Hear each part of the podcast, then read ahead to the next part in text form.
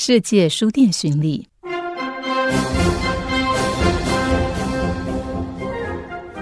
由一家在苗栗新开的小书店日荣本屋，引领原本的老药房日荣，搭上日语的本屋，让这里增添老屋与现代的文字对话，更有一股浓厚的复古日系风味。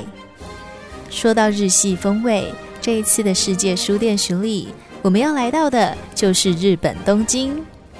这座只专属于书的森林——代官山鸟屋书店，被誉为全球最美二十家书店之一的它，既是东京最美的书店，更在白天、夜晚各有不同的风情。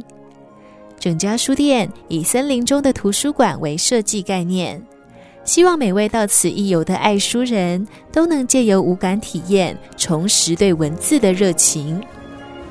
书店白色墙面的外观上雕刻着无数个 T，并和大片玻璃互相搭配，整栋建筑就像一座雅致的编织品。当你走入店里，更有着仿如置身家中的安适感。鸟屋书店是在西元一九八三年创立的，想提供给消费者的就是一个 lifestyle，这在当时是个相当前卫的概念。因为你可以同时在此买书、买电影，还有买音乐。直到一九八五年 DVD 的兴起，他们才开始把重心转到 DVD 的租借上。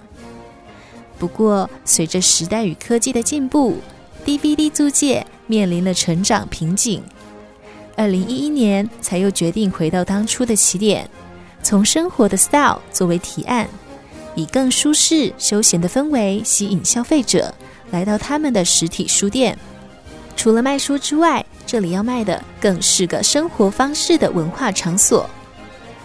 从你走进日本东京这一家代官山鸟屋书店，就会看到窗外绿树林立的风景，以及用书架隔出来的小巧空间。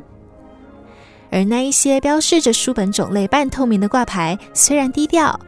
但是在树枝森林中，却是最醒目的路标。至于摆放在店内各处的椅子跟沙发，则想带给人们在游乐森林度假村般的欢心。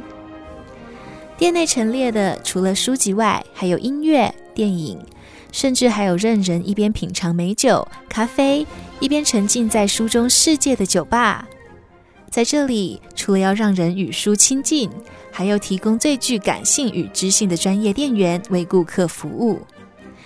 他们想要打造的就是让每个爱书人都有着像回到家的亲切感受。因为只有懂得把一切着眼于人，才能真正的去打动人。